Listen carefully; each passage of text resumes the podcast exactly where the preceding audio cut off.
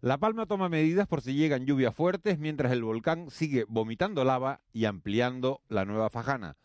Tan surrealista es este país que habrá presupuestos generales del Estado gracias a Netflix y a HBO. Son las 7. De la noche al día, Miguel Ángel Dasguani.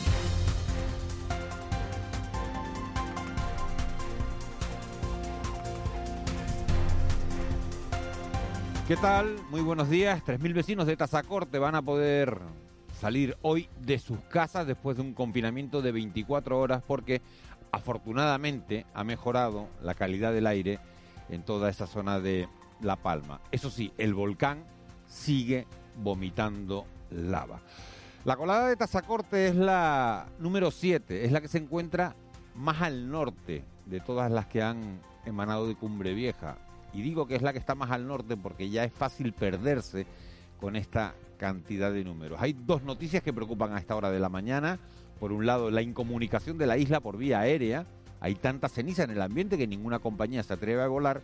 Y por otro, ese temor a lluvias fuertes, hay aviso amarillo que se esperan en Tenerife y en la parte este de la isla de La Palma. Nuestra compañera Vicky Palma nos ha dicho de todas maneras que no van a ser esas lluvias torrenciales tan fuertes como se esperaban. Todos estamos pendientes, eso sí, del efecto que puede ocasionar toda, toda esa agua en la ceniza, porque al incrementarse el peso se pone en riesgo muchas casas. Hay vecinos que dicen que lo que no se ha llevado la colada se lo podría llevar la ceniza. Lo que sí ha bajado es la sismicidad. Anoche 20 terremotos, el de mayor magnitud 3,8 y esta mañana hablaremos con un sismólogo del Instituto Geográfico Nacional que nos va a decir si esto es un síntoma o no de agotamiento del volcán. En medio de todo eso, Pedro Sánchez, el presidente del Gobierno de España, que logra cerrar un acuerdo con Esquerra para que haya presupuestos en 2022.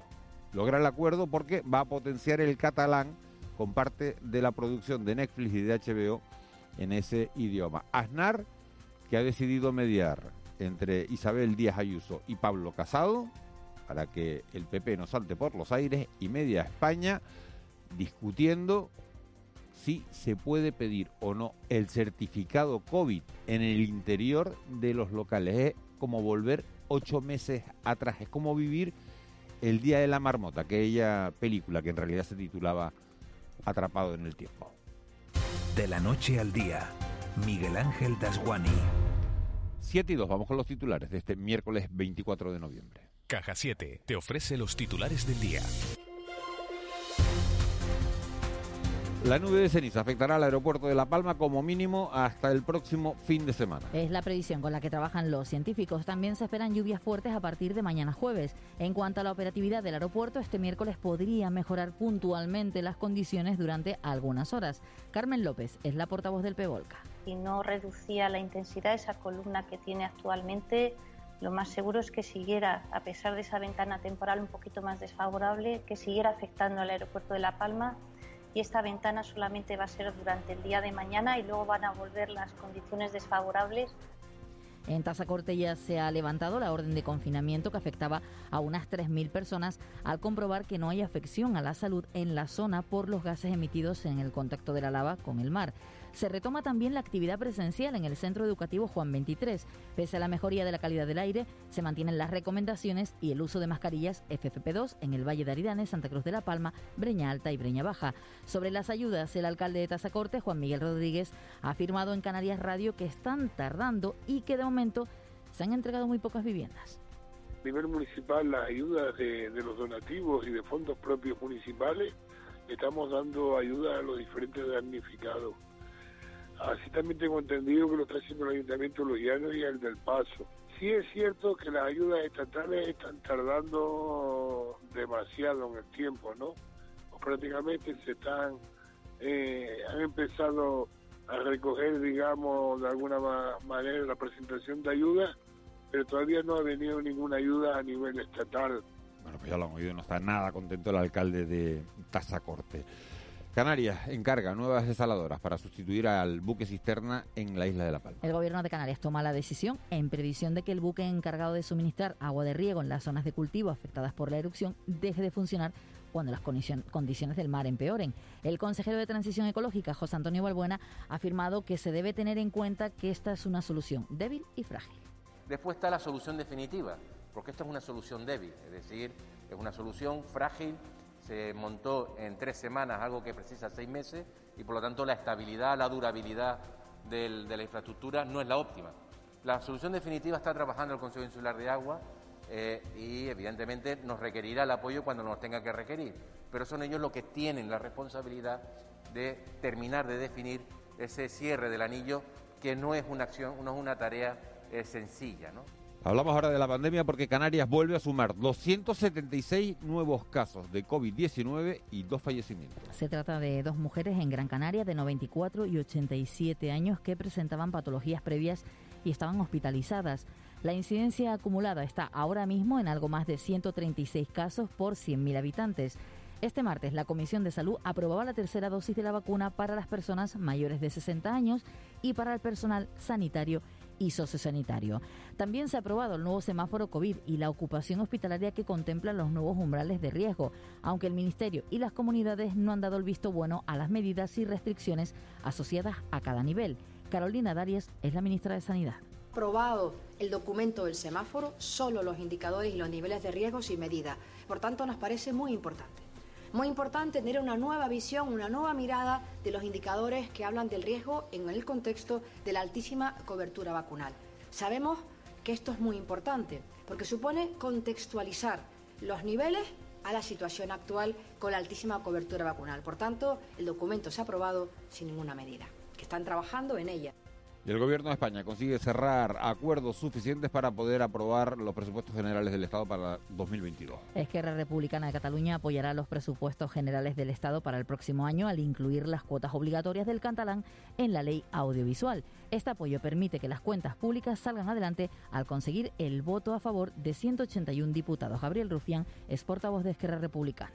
Pero sí que hemos alcanzado un, acuerdo de mínimos que es el siguiente Esquerra Republicana prometió, dijo que iba a conseguir cuotas e incentivos. Y es exactamente lo que se ha pactado, lo que se ha conseguido. Y continúa la llegada de migrantes a Canarias. Salvamento Marítimo ha socorrido este martes a 140 personas en tres pateras en aguas próximas a Fuerteventura y Gran Canaria en una jornada en la que no han parado de llegar alertas de embarcaciones en el mar. Además, Caminando Fronteras y Alarfón, las dos principales ONGs que reportan a las autoridades salidas de pateras hacia Canarias, han alertado este martes de que 14 personas han muerto en una barca rescatada a 500 kilómetros al sur de las islas tras casi tres semanas a la deriva en el Atlántico. Te presentamos En Plan Fácil, nuestra manera de hacerte la vida más fácil. Abre tu cuenta y disfruta de todo un mundo de ventajas. Da el salto a Caja 7. Porque somos la Caja de Canarias.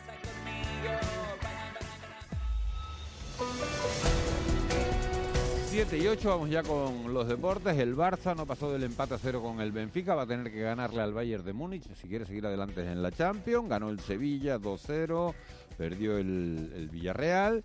Y hoy juegan Atlético de Madrid y, Real, Real Madrid. Tenerife y Las Palmas, entre tanto, preparando la próxima jornada de Liga. Moisés Rodríguez, buenos días. ¿Qué tal? Buenos días, Miguel Ángel. Habla el centrocampista de la Unión Deportiva Las Palmas, Kirian eh, Rodríguez, protagonista ayer en nuestro Deportivo, y quien confía en que los amarillos rompan este domingo en Leganés con su racha de dos derrotas consecutivas. Bueno, yo creo que, cualquiera que haya visto los partidos se da cuenta que, han sido accidentes y que, siguiendo esta dinámica van a llegar más victorias que, que derrotas. Da más ganas de llegar al partido lo antes posible. En cuanto al Club Deportivo Tenerife, tras descansar en la jornada de ayer, los blanquiazules retornan esta mañana a los entrenamientos para preparar su choque del domingo ante la Real Sociedad B. En la NBA, esta madrugada vuelven a jugar los Memphis Grizzlies del Gran Canario Santi Aldama, que reciben en el FedEx Forum de Memphis a los Toronto Raptors. Y cita también hoy en la Eurocup femenina con el Tenerife Clarinos, que reciben el Santiago Martín a partir de las 7 y media a las italianas del Dinamo Sassari. Pendientes también en voleibol el Gran Canario Urbacer, que busca hoy en Eslovenia ante el Branik su clasificación por primera vez en su historia para los octavos de final de la CB Cup. Para ello, deberán defender el 3-1 logrado en el choque de ida en la isla. En tenis, el gran canario David Vega y el italiano Babasori se estrenan hoy en el dobles del Challenger de Bari ante el alemán Ejupovic y el ruso Kotov. Y terminamos en la Gomera Miguel Ángel porque esta mañana se va a dar la salida a la 360 de Challenge, una de las pruebas de montaña más duras del mundo en la que sus 60 participantes darán la vuelta a la isla, completando 212 kilómetros con 13.000 metros de desnivel positivo acumulado. Ahí es nada. 7 y 10, Vicky Palma, jefe de meteorología de Radio Televisión Canaria. Buenos días de nuevo. Buenos días, Miguel Ángel.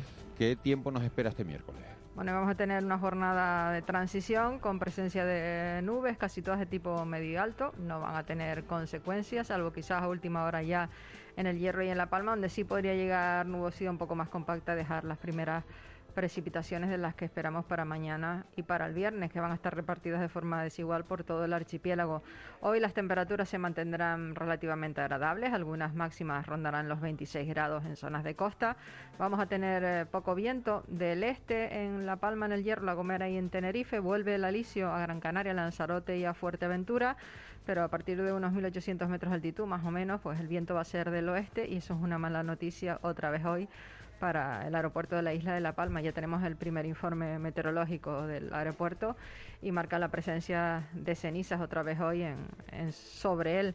En las próximas horas veremos eh, qué ocurre, pero en principio la dirección del viento hoy no va a cambiar, así que es muy probable que ocurra como en jornadas anteriores, que esas cenizas volcánicas impida volar a los aviones a, la isla de La Palma. El sábado, hasta el sábado estaban dando esa, esa previsión, ¿no? Sí, el, ya el viernes empieza a cambiar de dirección el viento, pero sería por la tarde y sería ya el fin de semana cuando se vuelva a establecer el alisio a todos los niveles casi de la atmósfera, al menos hasta más de 4.000 metros de altitud y eso llevaría a la posible dispersión de las cenizas del volcán hacia el suroeste de la isla de La Palma y el aeropuerto ya quedaría libre de ceniza, pero de momento no pinta bien la situación para las próximas horas, para el día de hoy y también para el día de mañana, incluso durante parte de la jornada del viernes. Vaya desgracia esta que, le ha tocado a, la isla de La Palma. Ya no solo es el volcán, sino además esa incomunicación por vía aérea que al final eh, lo complica todo muchísimo más, ¿no?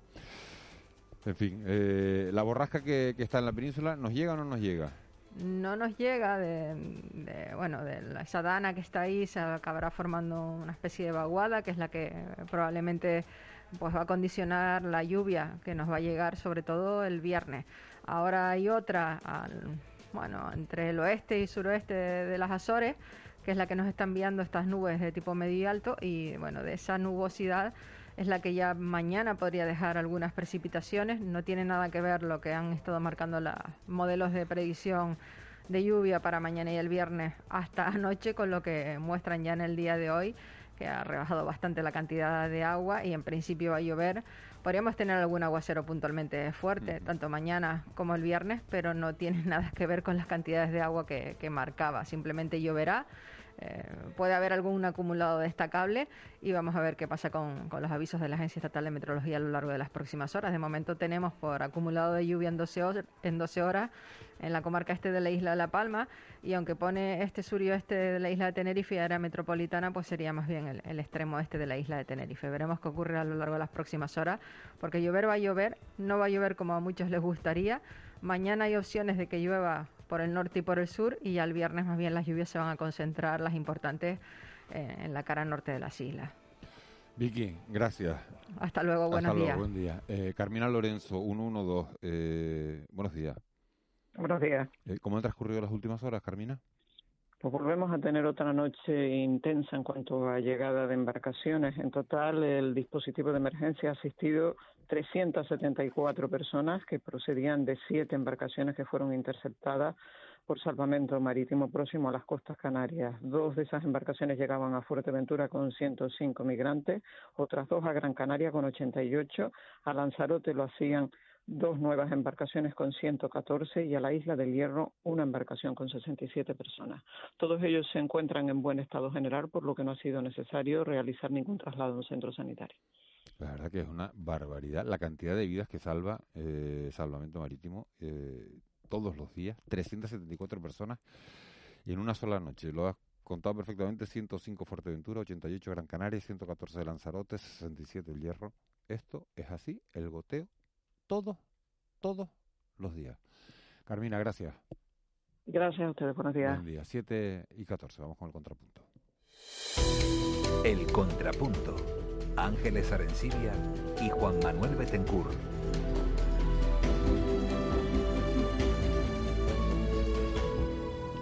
Ángeles Arencibia, muy buenos días. Muy buenos días, Miguel Ángel. Juanma Betancourt, buenos días. Hola, muy buenos días, ¿qué tal? Estoy mirando para el volcán otra vez y eso cada día saca más. Soplete de nuevo. ¿Otra vez el soplete? Sí.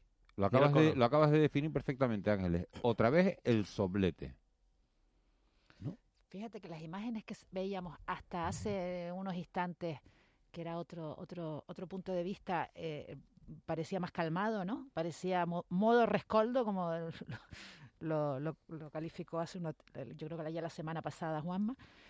Y no, era está en modo eh, soplete. Yo no sé si esto será la traca final, ¿no? De, esperemos que sea. Sí, como, Los fuegos, como en los fuegos artificiales, sí, Sí, eso estaba pensando ayer. Ayer, ayer en las imágenes de ayer por la tarde eran una, una, una abundancia de lava, una cantidad, ¿no? Y, y, y rapidito que iba, ¿verdad? Y, y a velocidad estos últimos días. El problema es cuando se reactiva la erupción con esta con la intensidad que ahora mismo estamos comprobando, ¿no? que estamos viendo por televisión, es la estabilidad del cono, porque claro, la, inestabilidad del cono es lo que provoca zozobra de que haya una colada que, que no vaya sobre las anteriores o que no o que no se meta e, en esos espacios interiores como, esto, como está ocurriendo la de la nueva Fajana, en el fondo es una colada que, que está rellenando, bueno, pues pues pues suelo que, que no había sido ocupado por, por la lava, pero que que estaba, digamos, dentro de, ese perímetro de ya más de dos kilómetros de ancho. ¿no? Si, el cono sufre de nuevo problemas de estabilidad, pues podría derramarse hacia algún sitio que no, que no, que no queremos, ¿no? Básicamente más hacia el norte eh, de, del, bueno, de, la geografía palmera o sobre todo la gran amenaza del sur, ¿no? Esta zona de Corazoncillo, con el municipio del Paso, ¿no? La verdad es que es, desalentador. Ver por la mañana y ver un poco, entrar aquí eh, un poco por, contar la, escena, si, si, sirve si sirve de algo desde el punto de vista gráfico, ¿no? Y ver ese otro plano donde se ve, bueno, pues una colada, digamos, de, digamos de, de, nivel menor para lo que hemos visto, y ver ahora el cono en todo su esplendor, pues es como una especie de, efectivamente, de bucle, ¿no? Claro, estábamos viendo cómo llegaba esa, esa colada a la costa de Tazacorte, que es la colada más al norte, ¿no? La que, la que obligaba ayer a confinar a, a, a 3.000 personas. Pero bueno, se iba diluyendo y, no parecía excesivamente grave, los gases, bueno, parecía también que, iban desapareciendo, pero claro, ahora tenemos este plano de, de, televisión canaria enfocando al cono principal y viendo cómo sigue saliendo magma, que estamos en el día 66, ya he perdido la cuenta, 66 y 67 de erupción, ¿eh? Tremendo. ¿Y, y, las consecuencias en el aeropuerto, que ya, que ya hoy sería el quinto día? Recuerda, quinto día incomunicados, pero el aeropuerto estaba buscando cifras antes, mientras estabas hablando con, con Vicky Palma, eh, de, de, viajeros, y, solo llegué a encontrar la cifra anual en el 2019, un millón y medio de eh, pasajeros ese aeropuerto. recordemos una cosa, que, que cuando empieza la erupción, todos estamos haciendo siempre la misma pregunta, ¿esto cuánto va a durar? Y, y, provocamos yo creo que hasta hartazgo en los científicos formulando una pregunta que ellos, eh, con su conocimiento, no son capaces de responder porque no son adivinos, ¿vale? Pero sí había una especie de parámetro que expresaba especialmente Nemesio Pérez como, bueno, como director de Involcán, eh, que decía entre 20 y 85 días. Oye, que llegamos a los 85 días, ¿eh? Bueno, ya lo dice Melendi, ¿no? En la canción, en que el Que llegamos a los 85 días en nada. Dime ¿eh? la verdad, ¿cuándo parará? ¿Cuándo parará? Eugenia País, La Palma, buenos días. Buenos días. ¿Cuándo parará? ¿Cuándo, dice la gente en la, en la, Palma que, va a parar esto? Mira, te voy a dar un ejemplo de lo que piensa la gente de cuándo va a parar. Yo creo que esto lo, define muy bien la gente en la calle, ¿no?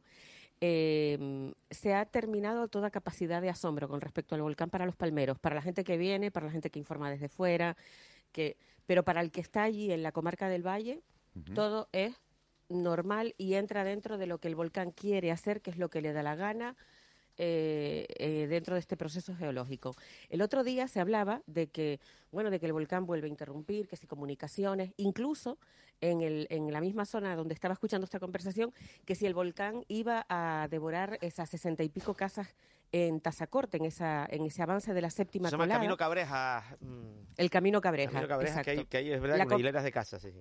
Sí, bueno, en la conversación estaba gente afectada que tenía casas dentro del Camino Cabreja. O sea, amenazadas porque la colada se las llevara o no. Y era impasible, porque es que ya no hay más capacidad para andar sufriendo. O sea, si se la quiere llevar, si se la quiere llevar, que se la lleve. Es que mm, como no voy a poder hacer nada, o sea, es que no lo quería ni oír. ya me enteraré si se la llevo o no. Hay gente que ni siquiera ve los planos de imágenes que envían eh, por en, los visores de IDECAN, de la empresa pública de Aragón, se ve claramente que ese camino está rodeado de dos coladas de lava, o sea que en todo caso eh, está completamente aislado. Mm, casi, casi se podría decir que esas casas ya se han perdido. En la medida que el problema no es ese, el problema es que en las comunicaciones de infraestructuras también. Porque no, toda la carretera a la costa y eh, todo eso fuera la restitución de caudales destinados pues al abastecimiento, destinados a, a que lleguen, pues hablamos de, tuberías, de conducciones, de, sistemas eléctricos, todo eso hay que rehacerlo, reconstruirlo. todo ese espacio entre, la montaña de todo y la montaña de la laguna, que, cuando se, cuando estás en el puerto de Tazacorte son, se divisan perfectamente, dos, conos de dos volcanes extinguidos, eh, ahora mismo está sufriendo el impacto de lo que estamos viendo en, ahora mismo por televisión canaria en el cono del volcán. Eugenia, esta situación que describes de, la reacción de, de, los, de los ciudadanos de La Palma es, debe ser una especie de, medida de protección, ¿no? De, ante, ante esta situación tan tan imposible de, de, abarcar, supervivencia, ¿no? de, supervivencia, ¿no? Ya no quiero saber de esto, ya estoy viviendo en otro plano, ¿no? Bueno, esta mañana escuchaba en el, repaso a la prensa eh, algo relacionado eh, con la salud mental, la COVID, eh, los efectos que ha dejado, ¿no?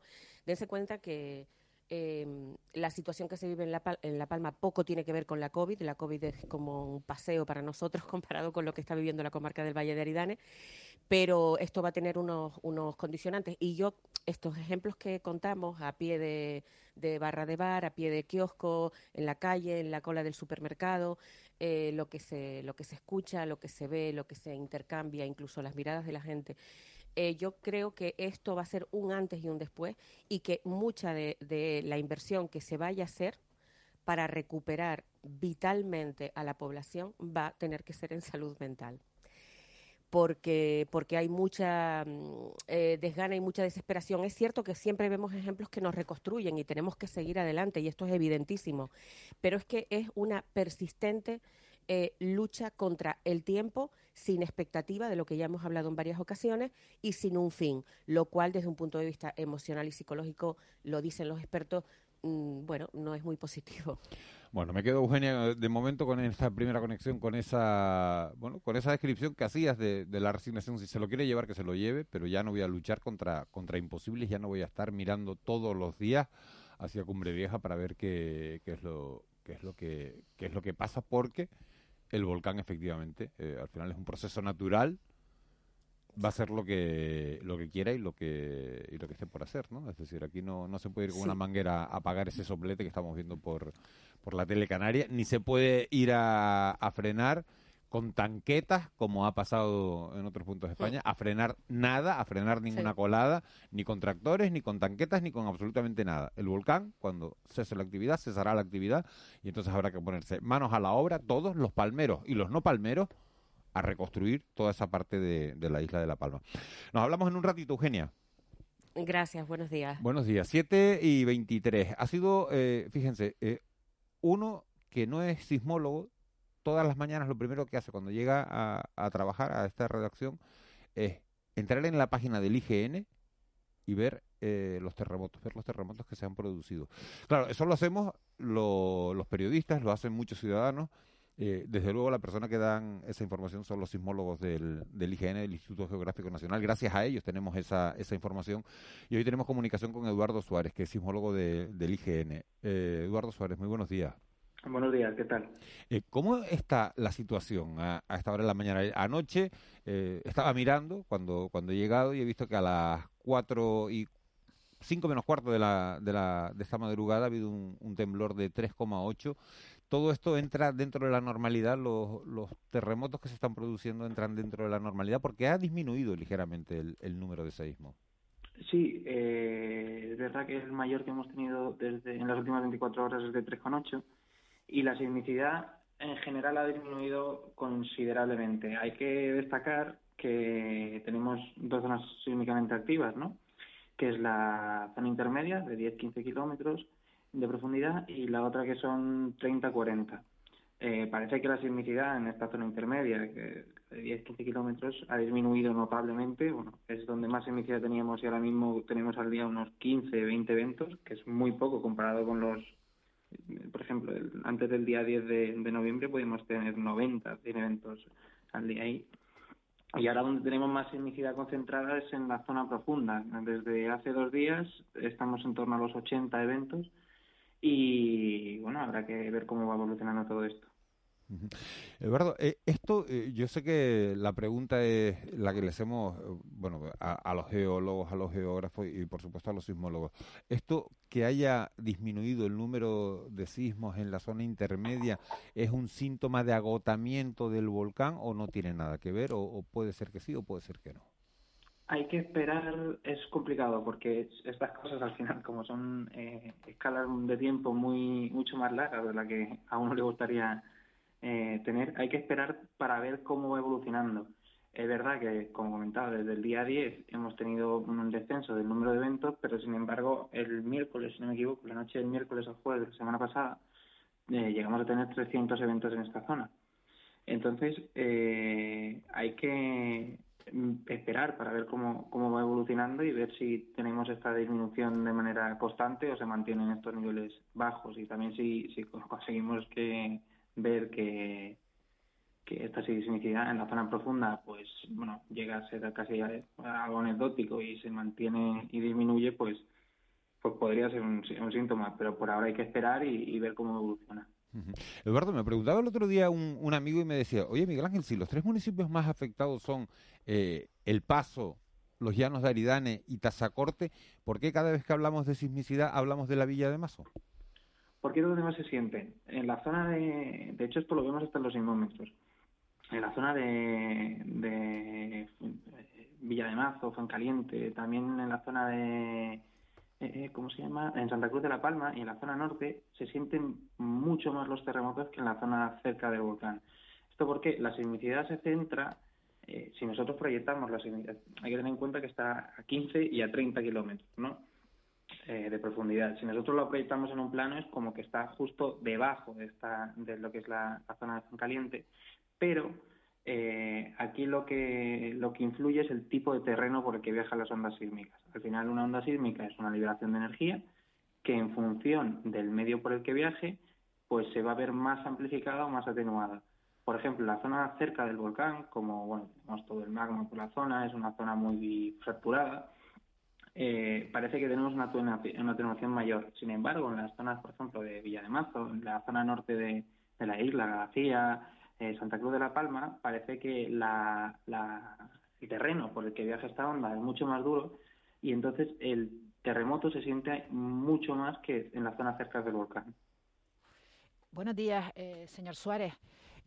la foto, la descripción que ha hecho usted de, esta última, de estas últimas horas respecto a la simicidad, eh, se repite? Es decir, eh, en, en, estos dos meses ha habido momentos eh, iguales?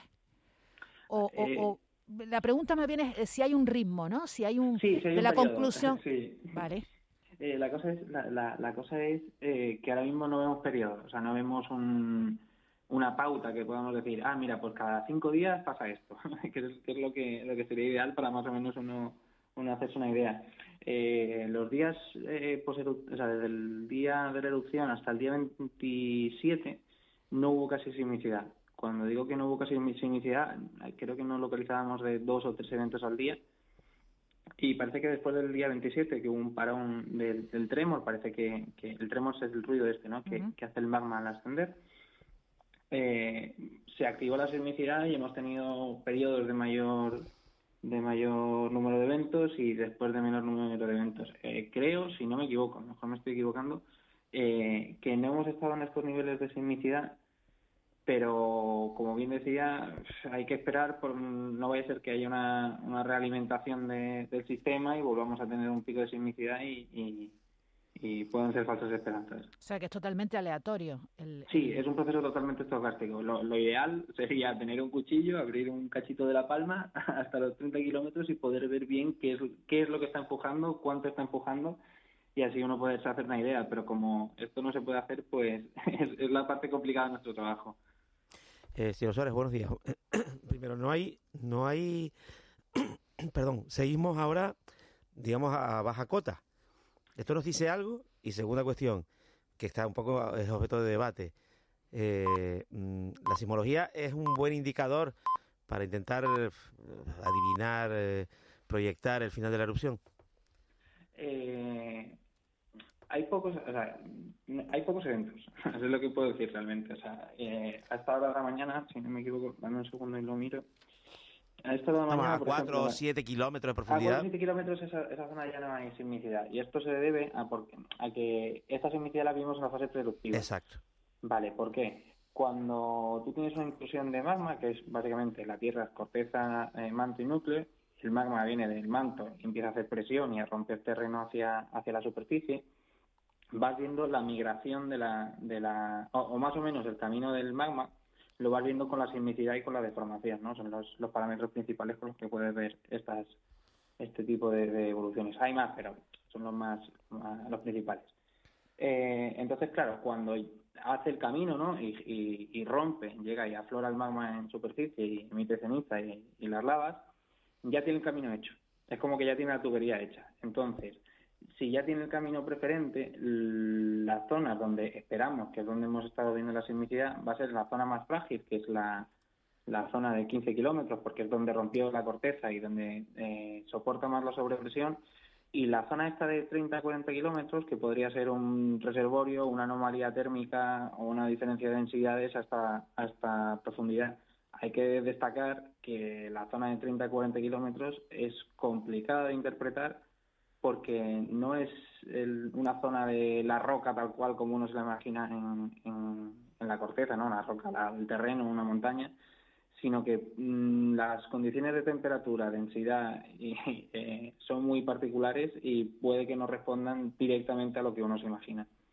Señor Suárez, respecto a lo que usted sabía antes de esta erupción, ¿hay algo, eh, y, y lo que ha podido estudiar en estos dos meses, eh, ¿hay algo que le sorprenda, algo, algo realmente que no se esperaba? A lo mejor eh, también es porque uno, uno peca a comparar, ¿no? O sea, uno se... Yo, por ejemplo, que he trabajado mucho los, los datos de la fase preeruptiva del hierro, en la fase preeruptiva del hierro tuvimos tres meses. O sea, fueron tres meses de sismicidad, de formación, emisión de gases. Entonces, claro, eh, viéndolo, hay que decir que cada volcán, si me permiten la expresión, es de su padre y de su madre, pero y que no se pueden comparar muchas veces, pero uno se hace una idea de, de ese tipo, ese tipo de, de, de erupciones, ¿no? Con una fase eruptiva bastante grande. En esta caso hemos tenido una semana. Ha sido una, un ascenso muy, muy rápido. Entonces, bueno, si, si puedo decir que algo me sorprende es esa velocidad, pero también hay que decir que la única erupción que teníamos monitorizada en las, completamente monitorizada en las Islas Canarias había sido la erupción del hierro, y ahora pues con esta con esta erupción hemos ganado una cantidad de información y de conocimiento que nos va a ayudar a o yo creo que nos va a ayudar a, la monitorización de los próximas de las próximas erupciones Eduardo Suárez, sismólogo del Instituto Geográfico Nacional, muchísimas gracias por, por habernos atendido y, y buen trabajo, que las próximas semanas sigan siendo eh, llevaderas, pero bueno, que, que, que disminuya toda esta sismicidad y que, y que podamos decir que, que, que cesa la, la actividad eruptiva, a pesar de que ustedes van a tener que seguir vigilantes a, a todo esto. Eduardo Suárez, muchas gracias. muchísimas gracias buen día Buen día, un saludo. 7 y 33 minutos. Esta es la parte técnica. Seguimos viendo una enorme columna de, de, de- de ceniza. Es el color más oscuro a través de la telecanaria. Si la tienen cerca, pónganla. Las 7 y 33. Estamos viendo la boca principal del volcán. El que más Sí. se proyecta en, en altura, además, ¿no? La que más se proyecta en altura. Sí. Decía que se podía llegar, que podía llegar, eh, decía Vicky, hasta los 3.500, 4.000 metros en, en, esto, en La estos cota, la cota días. del cono está en, en, en torno a 1.300, 1.400, pues de ahí para arriba hasta 3.000. Tela. Bueno, esto, todo esto tiene una- unas consecuencias. Las consecuencias las padecen los, los ayuntamientos. El Ayuntamiento del Paso, el Ayuntamiento de los Llanos de Aridane, el Ayuntamiento de, de Tazacorte. El de los Llanos de Aridane es el de mayor población de toda la isla de, de La Palma. Tenemos comunicación con Elena Concepción Marrero, que es la concejala de Acción Social del Ayuntamiento de los Llanos. Señora Concepción, muy buenos días.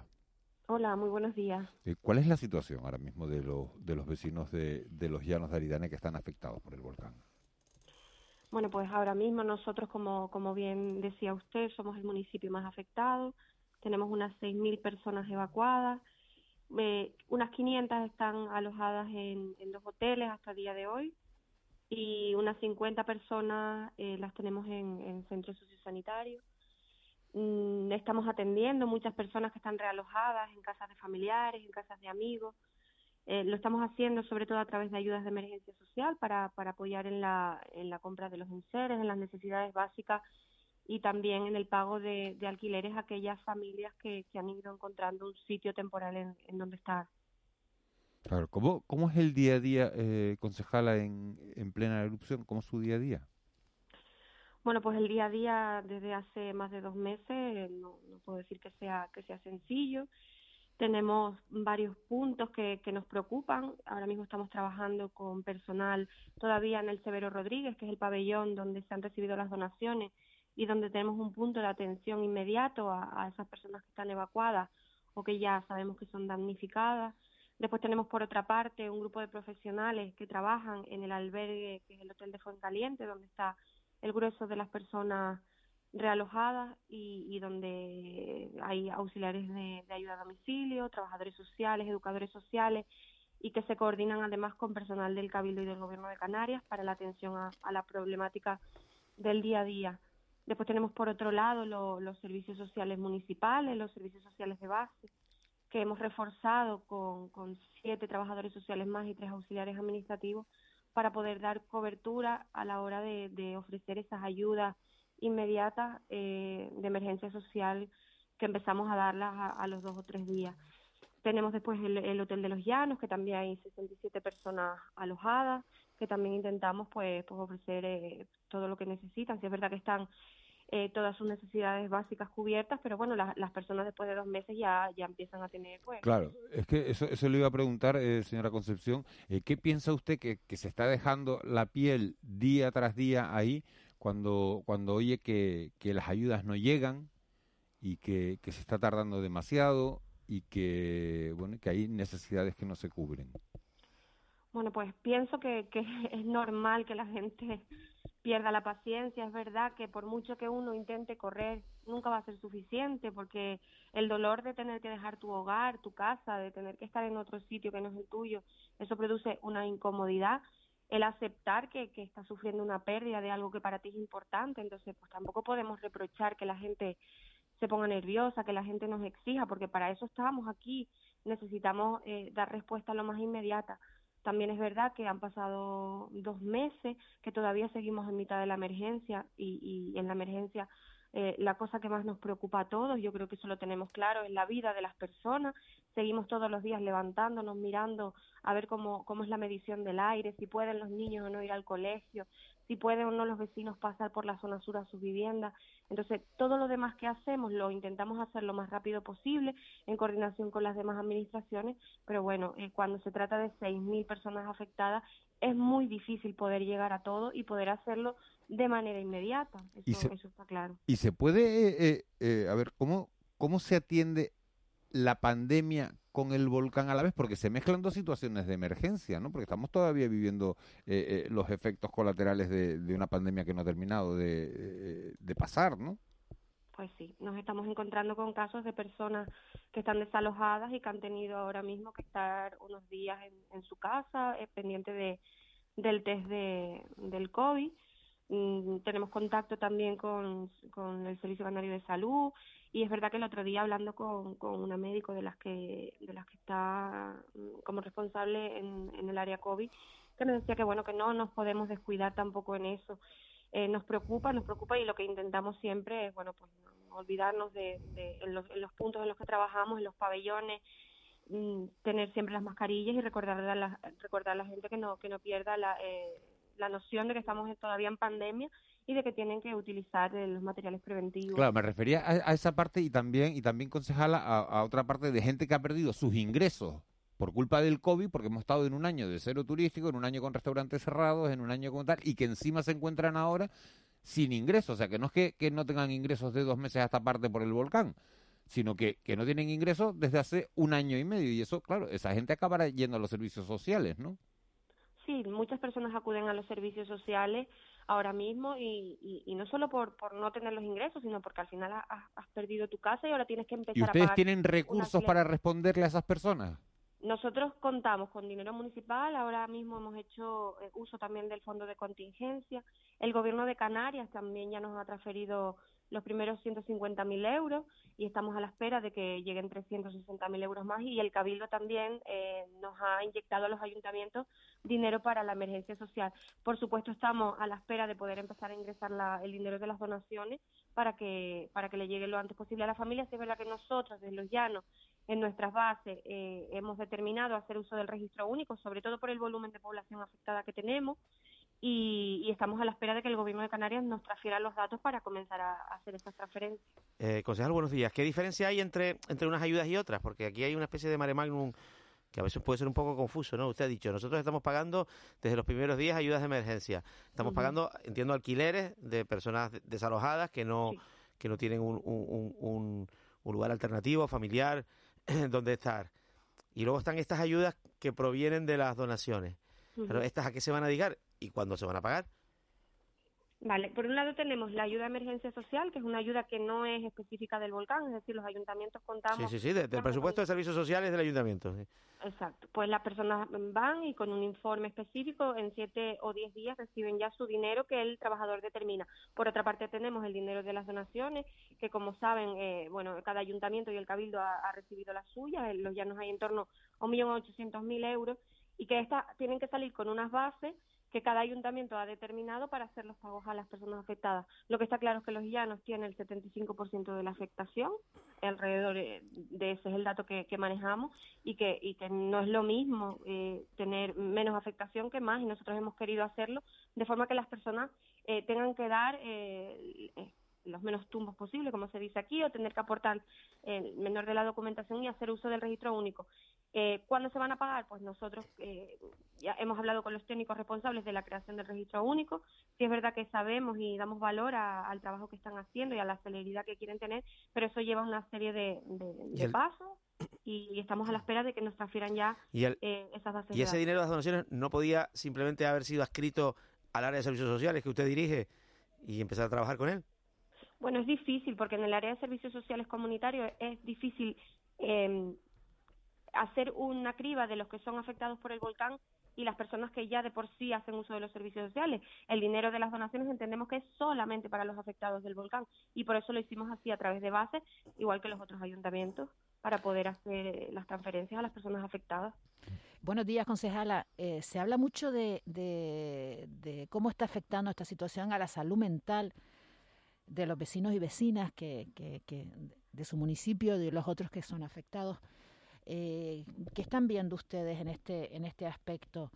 Eh, ¿Se están recrudeciendo quizás problemas que ya venían de atrás? ¿Están apareciendo problemas nuevos? ¿Qué necesidades tienen? Todo en el ámbito de la salud mental, le, pregunto. Bueno, pues es verdad que, sobre todo los primeros días en los pabellones eh, veíamos muchas crisis de ansiedad, personas que obviamente en estos momentos no lo están pasando bien y afortunadamente hemos tenido el apoyo del Colegio Oficial de Psicólogos de, Tenerife, que está trabajando en todos los puntos. Y bueno, pues sí, sí se detecta que las personas están más nerviosas, que ya empiezan a perder la paciencia y, y bueno, y, quienes a través de informes nos hacen llegar que están sufriendo de insomnio, sobre todo para que se les tenga en cuenta a la hora de las baremaciones para la asignación de las viviendas. Eh, y, que bueno y que ahora mismo tienen que tomar medicación pero como es normal es una situación de emergencia una, una situación nueva para todos y que, y que se ha salido bueno de, todas las previsiones que, que, en algún momento pudimos tener en la, en la fase productiva. ¿Y qué le dicen los, los expertos, los terapeutas, los que le dicen sobre esta situación? Bueno, pues esto es una situación que además puede traer, como dicen todos los psicólogos, eh, trastornos pues ya más complejos como es el estrés postraumático y que bueno que hay que ver con el pasar de, los meses y sobre todo tener profesionales que atiendan a toda esta población es verdad que desde el gobierno de Canarias ya los psicólogos que están en, eh, actuando en la emergencia son contratados a través de, de contrato con el gobierno de Canarias y ya derivamos a, profesionales que van a estar durante largos meses trabajando con la población. Siempre nos, nos parece que es poco y, y por eso pues sí, siempre solicitamos que nos refuercen, sobre todo también en los colegios, con los menores, porque esta situación, bueno, de momento se está alargando lo que es la situación de emergencia y ya, ya iremos viendo también cómo, cómo se dan a, lo largo de los meses y si, si se puede abordar con lo que ahora mismo hay o, si necesitamos más recursos.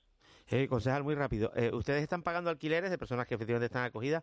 Eh, ustedes pagan a los alquileres hasta que estas personas, digamos, sean encuentren ese alojamiento alternativo, que en ese caso ya proporcionaría el gobierno de Canarias con las políticas que está desarrollando, si llega.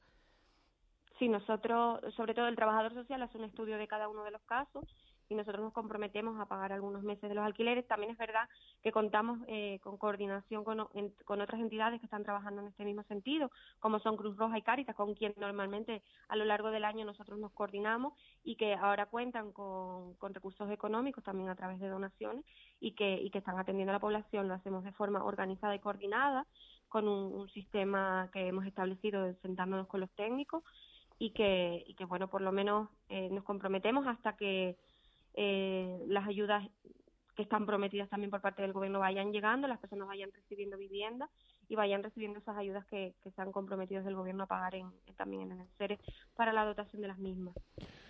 Elena Concepción, eh, concejala de Acción Social del Ayuntamiento de Llanos Aridane, muchas gracias por, por habernos atendido, toda la, toda la suerte del mundo y a ver si, bueno, pues si todas esas ayudas se empiezan a llegar, las que, bueno, las que está poniendo el Ayuntamiento y las que, y las que se han prometido por parte del, del gobierno de Canarias y por parte del gobierno de España. Muchas gracias. Muchísimas gracias a ustedes. Buen día. Buen día. 7, siete y 46. Vamos a, a meternos en, en harina política. Porque como saben ustedes, estos días en el Parlamento de Canarias se, se, debaten las enmiendas a la totalidad que han presentado los distintos partidos de la oposición sobre el proyecto de ley presupuestario elaborado por el, por el gobierno. Ayer hablábamos con José Miguel Barragán, secretario general de, Coalición Canaria, y hoy vamos a hablar con, con Fernando Enseñat, que es diputado del, del Partido Popular en el, en el Parlamento. Señor Enseñat, muy buenos días. Buenos días y buenos días a todas las personas que nos están escuchando. Estábamos hablando justo de, eh, de La Palma, ahora mismo con, la concejala, con Elena Concepción. Eh, en esa enmienda, la totalidad que, han presentado ustedes a los presupuestos, ¿llevan ayudas para La Palma? Bueno, eh, por supuesto que sí. No se presentan en la enmienda la totalidad, sino que se presentan luego en las enmiendas al articulado pero pensamos que es necesario nominar con nombre y apellidos distintas partidas para La Palma en distintos temas, como puede ser vivienda, como puede ser ayudas sociales, como puede ser educación, que tan mal lo están pasando los niños, con sanidad, por supuesto que sí, y en infraestructura. Llevaremos enmiendas con nombre y apellido La Palma. ¿Pero en qué se concretan esas medidas? Pues en partidas concretas para temas de carreteras, para temas de colegios, para temas de ayuda a la vivienda, para temas de construcción de vivienda, para temas de ir paliando eh, de manera concreta los distintos problemas, las distintas necesidades que están teniendo pues los palmeros a raíz de, esta desgracia que, es el volcán. El Partido Popular ha dicho, señor Enseñar, que critica, que, que presenta una enmienda a la totalidad por la poca ambición, eh, estoy leyendo un titular de, Australia Navarro, por la poca ambición de las cuentas para 2022, poca ambición para cambiar el modelo económico de las islas. ¿Es por eso por lo que la presentan? Bueno, la presentamos por varios motivos. El principal es porque pensamos que las cuentas, los presupuestos de Canarias para el 2022 no son los presupuestos que necesitan los canarios para salir de esta crisis económica, social y de empleo que están viviendo pues muchas de las personas que nos están escuchando ahora mismo, que no son los presupuestos que necesita Canarias para reactivar Canarias. Y mire, les voy a decir una cosa, no es porque lo diga el Partido Popular, que lo decimos, es porque incluso hasta el propio gobierno lo reconoce. Y lo reconoce cuando dice que los presupuestos del 2022 son un reflejo y una continuidad del 2021, de este año y nosotros decimos claramente que los presupuestos del 2021 son un fracaso. ¿Y por qué decimos que son un fracaso? Pues porque, mire, este gobierno ha tenido durante todo este año para gastar 12.400 millones y presume de ello, 12.400 millones, el mayor presupuesto en la historia de Canarias, de cualquier gobierno. Nunca nadie ha tenido tanto dinero. Y nosotros y los canarios que nos están escuchando saben que no han sido capaces de resolver ninguno de los problemas de la Canaria Real. Ninguno de los problemas no ha mejorado la vida de nadie de las personas que ahora mismo están en su coche, están en su casa, están yendo a trabajar y que están escuchando ahora mismo la radio. Y no han mejorado ni un solo indicador económico y social durante todo el 2021 con 12.400 millones. Y estoy hablando de paro. Somos la comunidad autónoma con mayor tasa de paro. Tenemos 270.000 canarios en paro, el 23,8 tenemos un 56% de paro juvenil. Muchas de las personas que están escuchando tienen un hijo, una hija en paro que no encuentran trabajo. Tenemos 100.000 canarios mayores de 50 años desempleados que les cuesta el doble encontrar empleo y para el que no hay ninguna medida específica para ayudarles. El 60% de los parados que tienen Canarias ya no cobran ninguna prestación o tampoco están, o estos 10, 12.400 millones no han resuelto el problema de la pobreza. Es más, es que ha aumentado la pobreza en Canarias. 132.000 canarios más en un año están en pobreza severa. O en las listas sanitarias, que han aumentado las listas sanitarias de espera. 126.000 canarios están esperando por alguna prueba o una, o una operación, o que le vea un especialista, o que le hagan una prueba diagnóstica. O los otros autónomos, estas personas que hoy están yendo a abrir sus negocios, a levantar la persiana y que saben que durante todo el año, durante toda esta pandemia, han estado solos y abandonados este gobierno porque no han recibido ninguna ayuda, donde 10.000 negocios han cerrado, con 12.400 millones. O vivienda, ¿cuánta gente está esperando por una vivienda? Pues con esta ingente cantidad de millones durante el 2021, el gobierno de Canarias ha sido incapaz de resolver ni uno solo de los problemas, incapaz de mejorarle la vida a los canarios. Y dicen que los presupuestos del 2022 son una continuidad del 2021. Por lo tanto, si el 2021 ha sido un fracaso, el 2022 no mucho nos tememos que va a ser otro fracaso también y otra pérdida de oportunidades y de empleo y de bienestar y, de calidad de vida para los canarios. Aparte, por otra serie de cuestiones. Eh, buenos días, señor Enseñat. Ha mencionado usted el paro como uno de los principales problemas de Canarias. Eh, dentro del paro eh, dentro de ese sector de problemas eh, está la alta temporalidad de los contratos. Eh, para poner, para solucionar esto hay que reformar la reforma laboral del PP. Pues mire, dentro de los problemas que tienen los canarios está el paro, está la vivienda, está la sanidad, está la dependencia, si hacemos en todas las encuestas que se hace qué es lo que le preocupa a los canarios, está la caída de la renta familiar, de que tenemos menos dinero en nuestro bolsillo, en cambio nos suben los impuestos, y sí, eh, y usted me preguntaba, la alta temporalidad, claro que es un problema, pero no creo que la solución sea reformar la reforma laboral. ¿Por qué? Porque miren, yo le recuerdo que cuando el particular hizo esta reforma laboral, fue a raíz de la crisis anterior, esa de la que hablan, que nadie, que la izquierda se olvida y no recuerda que fueron ellos los que nos metieron en la crisis, fue el Partido Socialista, aquel señor de la ceja, el que nos metió en, una crisis tremenda económica y que fue el Partido Popular quien nos sacó de esa, de esa crisis con sacrificio y los españoles y los canarios, empujando todos el carro para salir de esa situación. Y la diferencia es que Europa nos mandaba recortes y ahora nos manda casi 100.000 millones para salir de la crisis. Eso es una diferencia fundamental. ¿Y qué hizo el Partido Popular, entre otras muchas cosas?